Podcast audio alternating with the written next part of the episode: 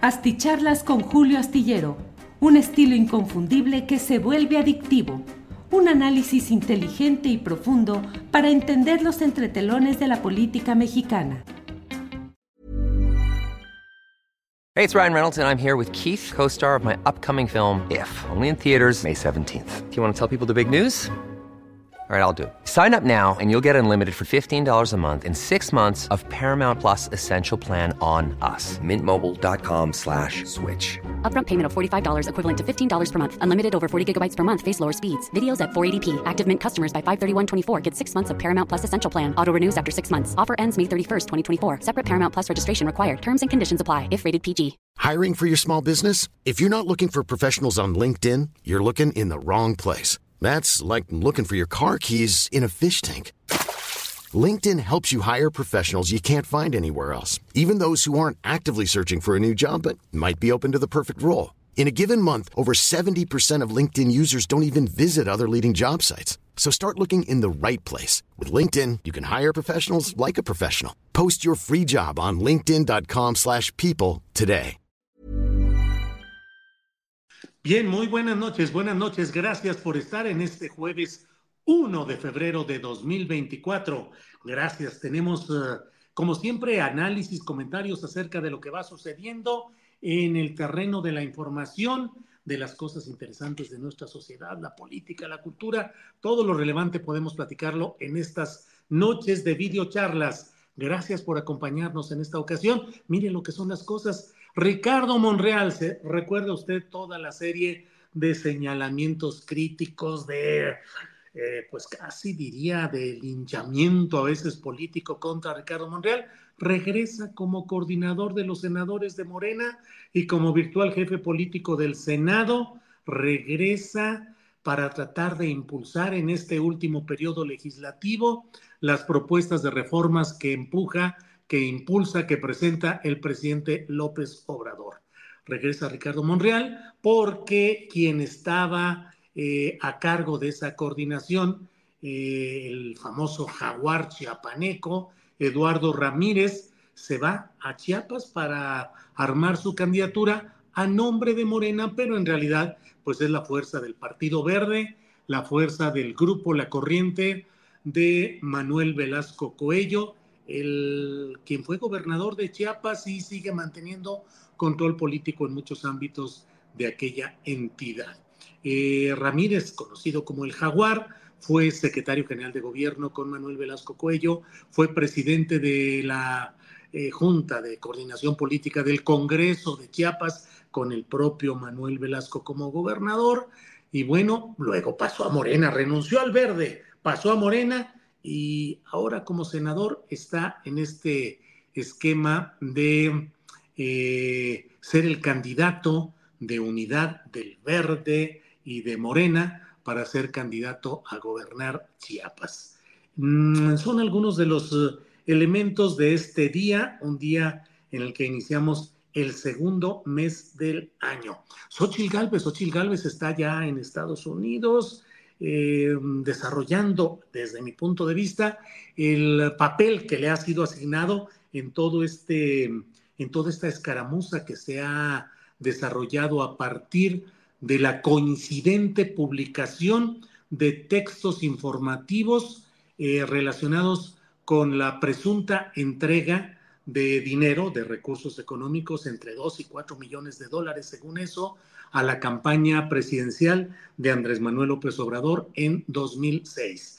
De eso es de lo que vamos a hablar un poco más adelante, pero curiosamente se da esa publicación, no puedo decir que concertada, pero sí coincidente, simultánea, eh, se instala una narrativa que desde mi punto de vista periodístico no tiene el fundamento real, es decir, el periodismo no puede fundarse a partir de suposiciones, inferencias y tampoco de reciclar o recalentar eh, investigaciones que en su momento fueron no continuadas por las propias autoridades del país eh, donde se estaban desarrollando esas investigaciones, que era Estados Unidos.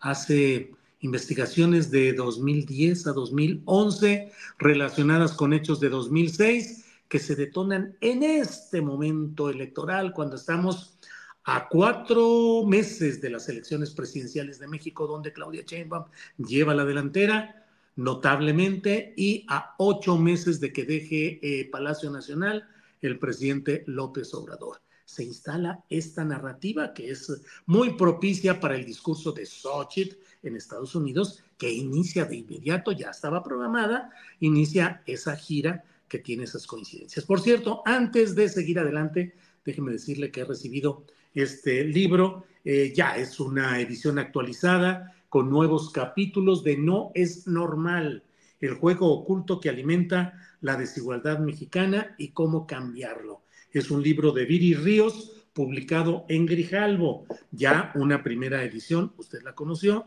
pero ahora llega esta edición actualizada que incluye nuevos capítulos. Y también he leído un texto que voy a leer con mucho cuidado, es El, Tigre de Nazar. Había que ser fanático como ellos. Eh, es un libro escrito por el compañero reportero de la jornada, Gustavo Castillo García, eh, especializado en asuntos de seguridad pública, de derechos humanos, de policía, y bueno, habla eh, de todo ello. Dice Miguel Nazararo tenía una fijación con los tigres, se identificaba con uno, tenía uno en su oficina, lo usaba para torturar a sus detenidos.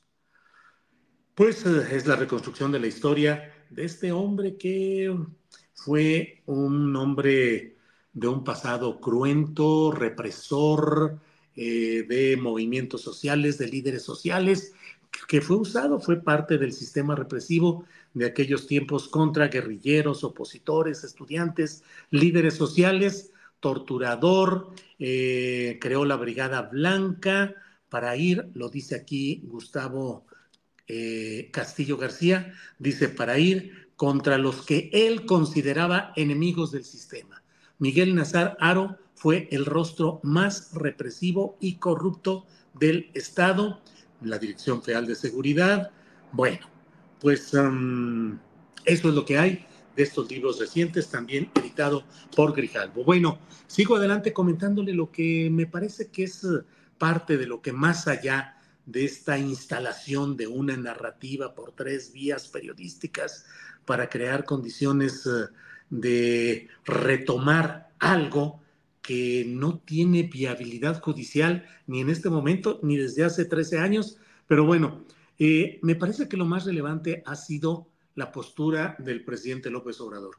Quienes eh, conocen la historia de López Obrador saben muy bien que el ahora presidente de la República es un ser político que suele crecerse ante el castigo y que justamente los momentos de mayor eh, crecimiento electoral, de crecimiento mediático y de fortalecimiento de sus bases sociales, se dan justamente cuando enfrenta circunstancias como las que ahora está enfrentando con estas acusaciones en las cuales se asegura que él o su campaña habría recibido entre 2 y 4 millones de dólares. El presidente de la República, y yo diría más bien Andrés Manuel López Obrador, el político de siempre, el opositor empecinado, tenaz, confrontacional, saltó hoy en la mañana y dijo, bueno, ¿cómo puedo platicar, cómo puedo dialogar con el presidente Joe Biden cuando, cuando instancias de su gobierno están atacándome no a mí, sino a lo que represento, a la presidencia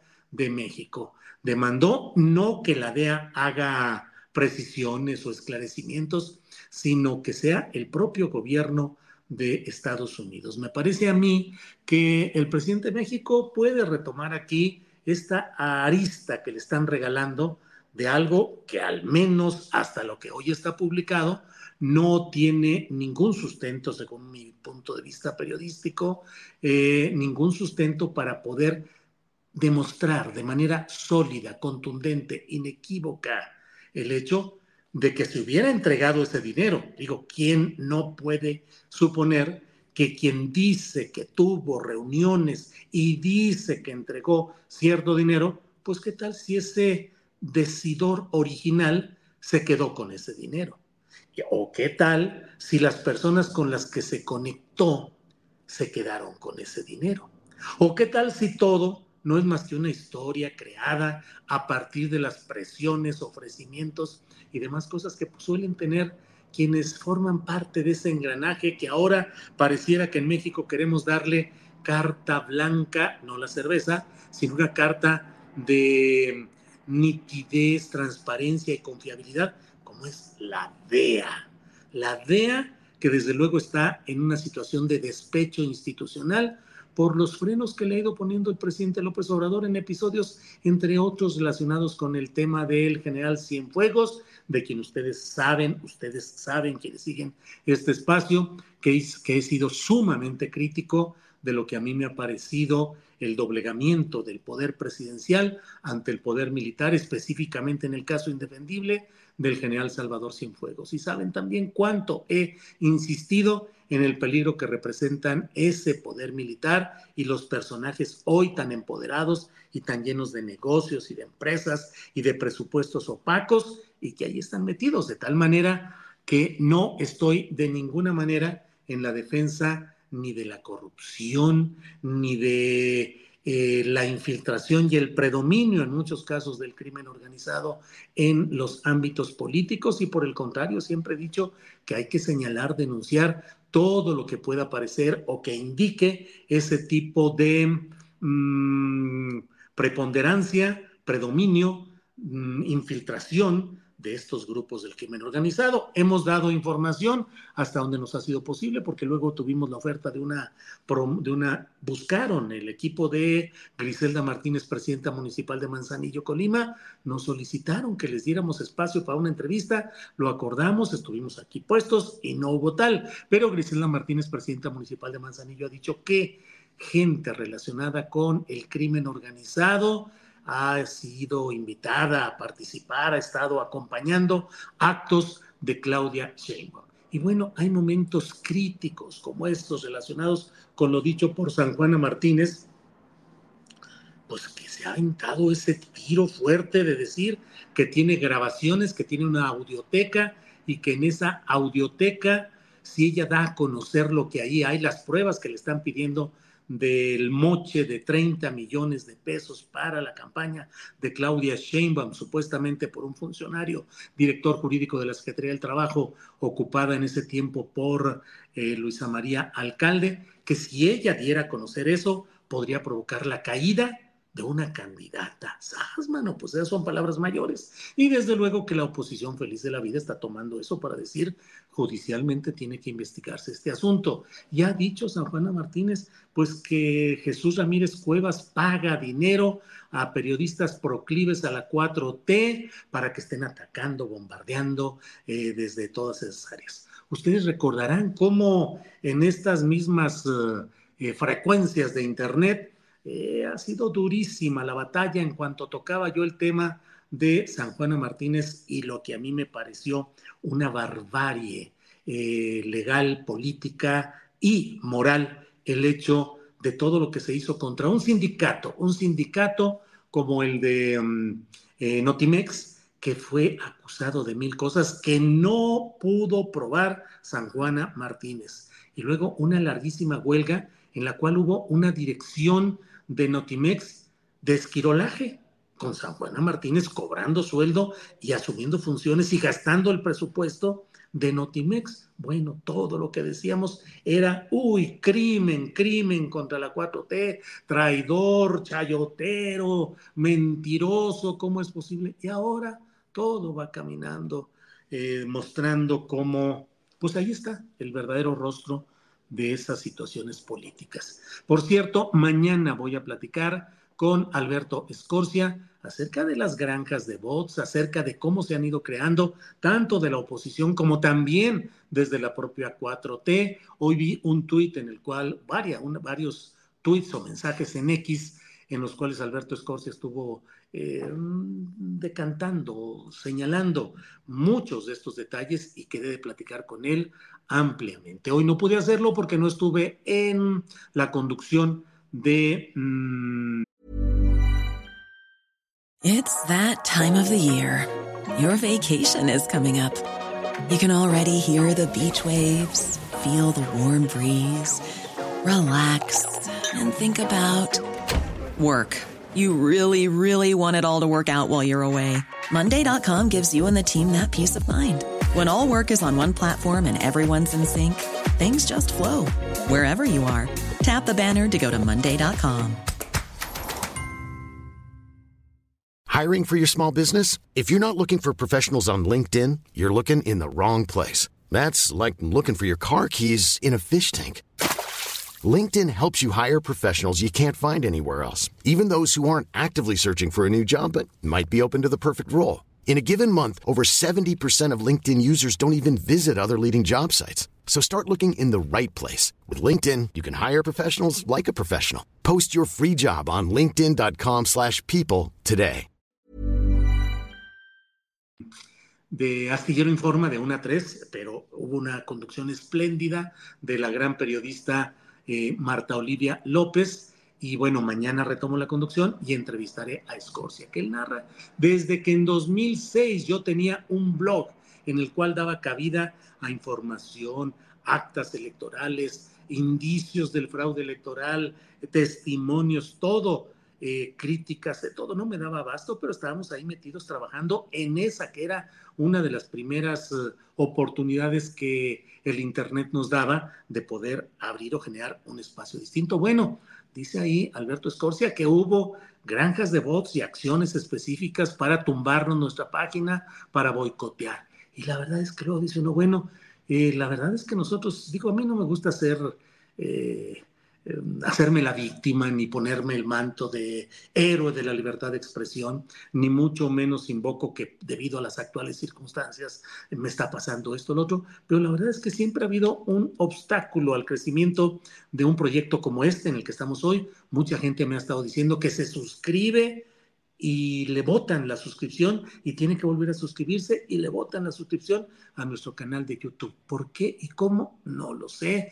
Algunos de ustedes podrán darnos pistas y decirnos si así está sucediendo. Y aprovecho para que quienes nos escuchan se asomen y vean si están suscritos a nuestro canal. Si ya están, pues muchas gracias. Y si no lo están, pues insístanle, porque es importante pues que haya una mayor difusión de lo que aquí planteamos. Pero bueno, eh, le estaba diciendo pues de que hay que estar muy atentos y de eso escribo en la columna astillero que puede leer usted este viernes en la jornada y en otros medios de comunicación, el hecho de que hay que estar muy atentos, hay que señalar los errores, hay que mantener la vista aguzada y atenta respecto a lo que va sucediendo pero también respecto a las manipulaciones, respecto a las concertaciones periodísticas, respecto al reciclamiento de cosas que no tienen sustento y que se lanzan para generar incertidumbre, eh, zozobra, que son los elementos de caldos de cultivo para una oposición que utiliza todo ello para lanzarse y tratar de recuperar o de forzar por estas vías lo que electoralmente no pueden ir ganando. Hay muchos indicios de violencia relacionada hoy con el crimen organizado, que es el punto en el cual quieren sustentar su estrategia electoral los opositores.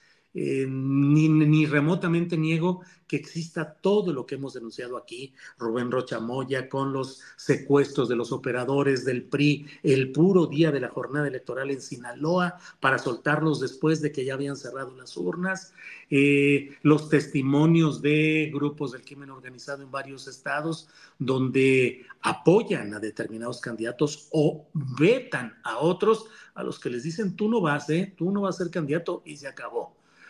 Bueno, pues hoy ha sucedido el asesinato de un aspirante que se supone que iría por el Partido Verde y por Morena en Mascota, que es un municipio delicado de la geografía jalisciense, en Mascota, Jalisco, quería ser presidente municipal y fue acribillado hoy en una parte muy concurrida del municipio de Zapopan, que es conurbado con Guadalajara. Y como eso, eh, quemaron hoy el... Um, el vehículo de una periodista en Baja California que ha tenido, que ha dicho que ha sido acusada, amagada por eh, eh, la presidenta municipal de Tijuana, que, y, a la vez eh, pareciera estar siendo defendida por la gobernadora, morenistas ambas las autoridades, pero en grave pleito, y bueno, prendieron fuego a la camioneta de esta periodista mientras ella estaba realizando una entrevista, según la primera información que está circulando. Así es que eh, prendieron fuego el auto de Yolanda Caballero eh, en Tijuana.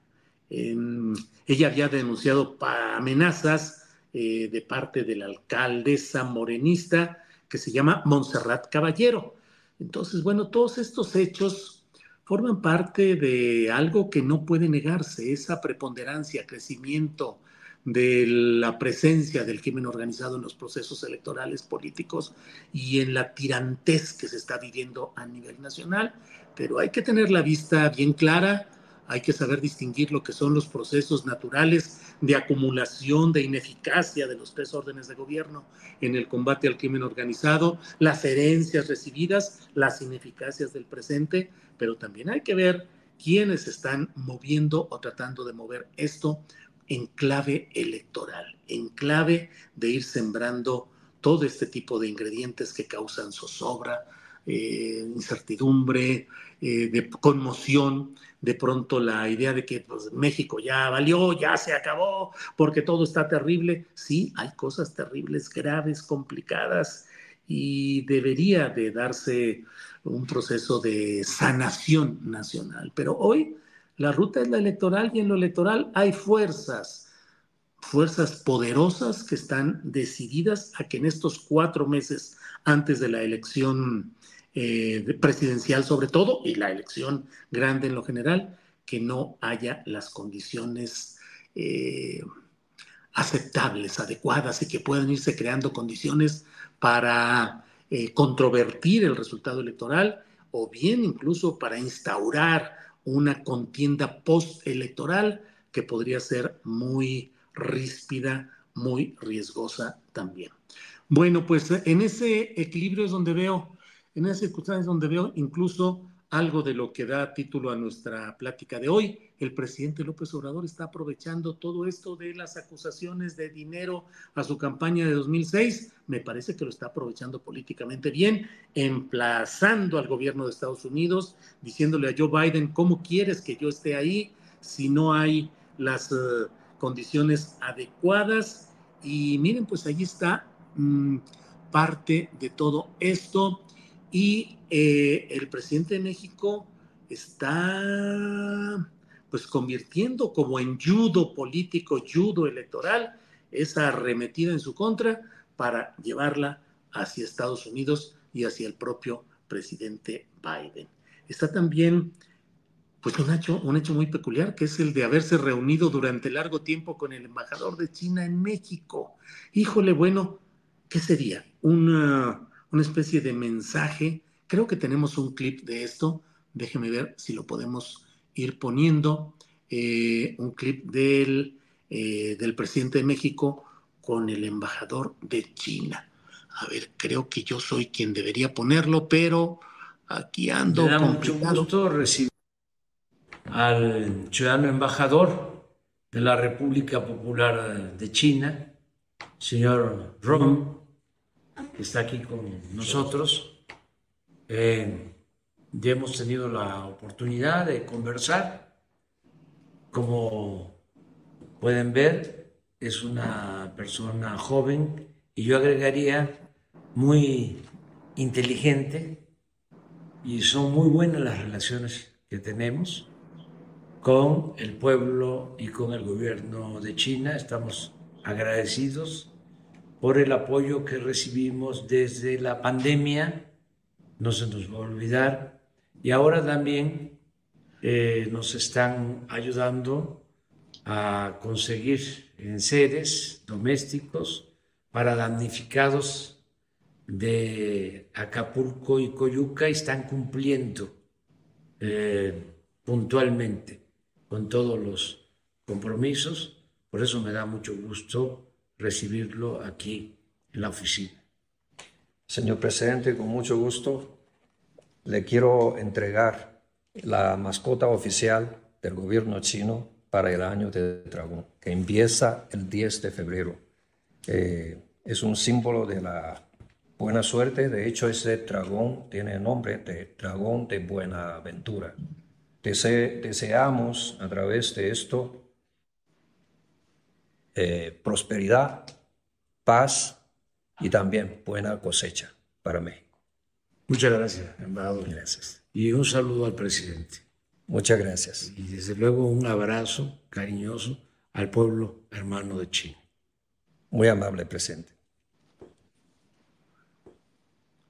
Híjole, más o menos usted qué supone que implica todo esto. Lástima que el doctor Alfredo Jalife ya no quiere darme entrevistas porque no quiere hablar de asuntos nacionales. A lo mejor un día lo convenzo de que hable con nosotros solamente de lo internacional.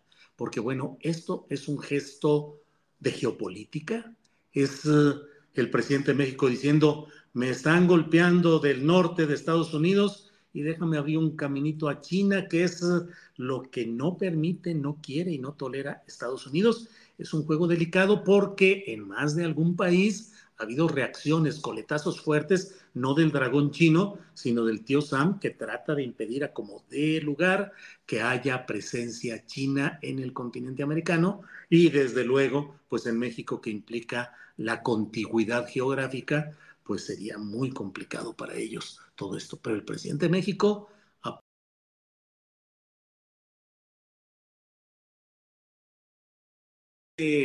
digamos, no es que López Obrador mantenga, eh, haga este tipo de actos nomás porque sí, normalmente tienen una gran intención política y bueno, seguramente llegó este mensaje a alguna oficina de la Casa Blanca diciendo aguas, ¿eh? aguas y bueno, ya iremos viendo. Bueno, cierro esta plática diciéndole que Gerardo Fernández Donoña tomó posesión como representante del Poder Legislativo, en, eh, es decir, del PT, en este, él como eh, no afiliado, pero representante del PT, en el, en, el, en el Consejo General del INE, y ya tuvo el primer choque con Guadalupe Acosta Naranjo, que va representando a los opositores a la llamada 4T, y bueno, pues ahí se va a poner sabroso, sabrosa la discusión ahí y bueno, pues le he comentado respecto a ese tema. Por otra parte, eh, la Fiscalía General de la República ha logrado que haya una nuevas órdenes de aprehensión contra los ocho militares que previamente habían sido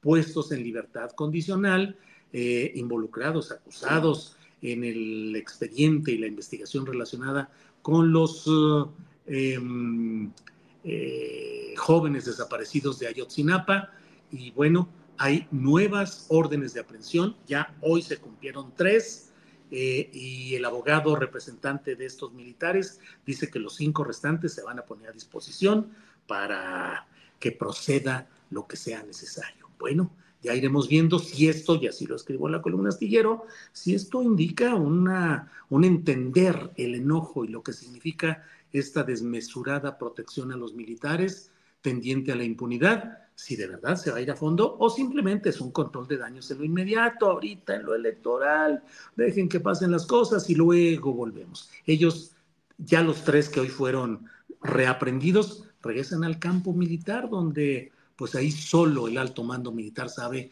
en qué condiciones están, cuánto tiempo, de qué manera. En fin, bueno, pues les invito a vernos mañana. Mañana va a estar un programa muy interesante, muy interesante. Vamos a tener una plática, eh, una entrevista con, eh, con Anabel Hernández. Anabel Hernández, eh, que está pues en la polémica nacional por esta, esta publicación que ha hecho de la presunción de la entrega de dinero, millones de dólares a la campaña electoral de 2006 de Andrés Manuel López Obrador. Una entrevista intensa, ya la verá usted, y tendremos una entrevista también con Alberto Escorcia, las recomendaciones de fin de semana y em, la mesa del más allá. En las recomendaciones de fin de semana no va a poder estar Daniel Roblesaro, que está con problemas de salud, igual que Maura Aro, su madre, a quien mando un saludo a Maura, que está ya recuperándose, pero Daniel Robles Aro nuestro querido compañero va en proceso de recuperación más lento. Le mandamos un saludo, un abrazo, nuestro afecto y no estará mañana viernes, pero a la otra seguro que contaremos con Daniel Robles Aro, que va derecho y no se quita. Bueno, gracias por todo. Nos vemos mañana. Buenas noches. Para que te enteres de las nuevas asticharlas, suscríbete y dale follow en Apple, Spotify Amazon Music, Google o donde sea que escuches podcast. Te invitamos a visitar nuestra página julioastillero.com.